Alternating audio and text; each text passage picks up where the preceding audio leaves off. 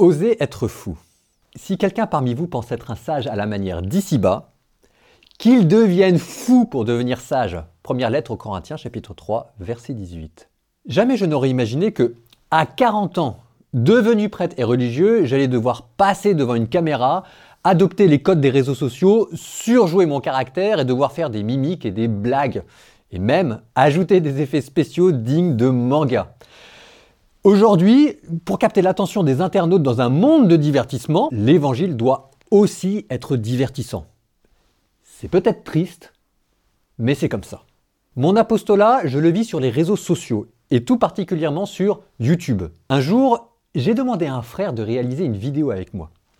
C'était pour mettre en avant notre apostolat et notre fraternité.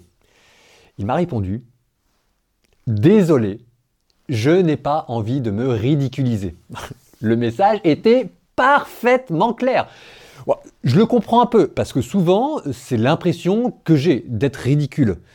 Mais à chaque fois, dans ma tête, j'avais ce verset de Saint Paul qui revenait. Si quelqu'un parmi vous pense être un sage, qu'il devienne fou.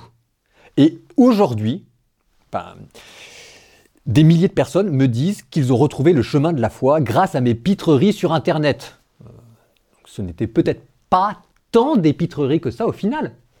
Cette prédication sur Internet ne remplace ni le maraude, on est d'accord, ni les conférences, ni les entretiens spirituels. J'allais dire que ça ne remplace pas les apostolats classiques ou sérieux. Tout ça, c'est complémentaire. Mais parfois, oser paraître ridicule au nom de Jésus, ça porte aussi du fruit.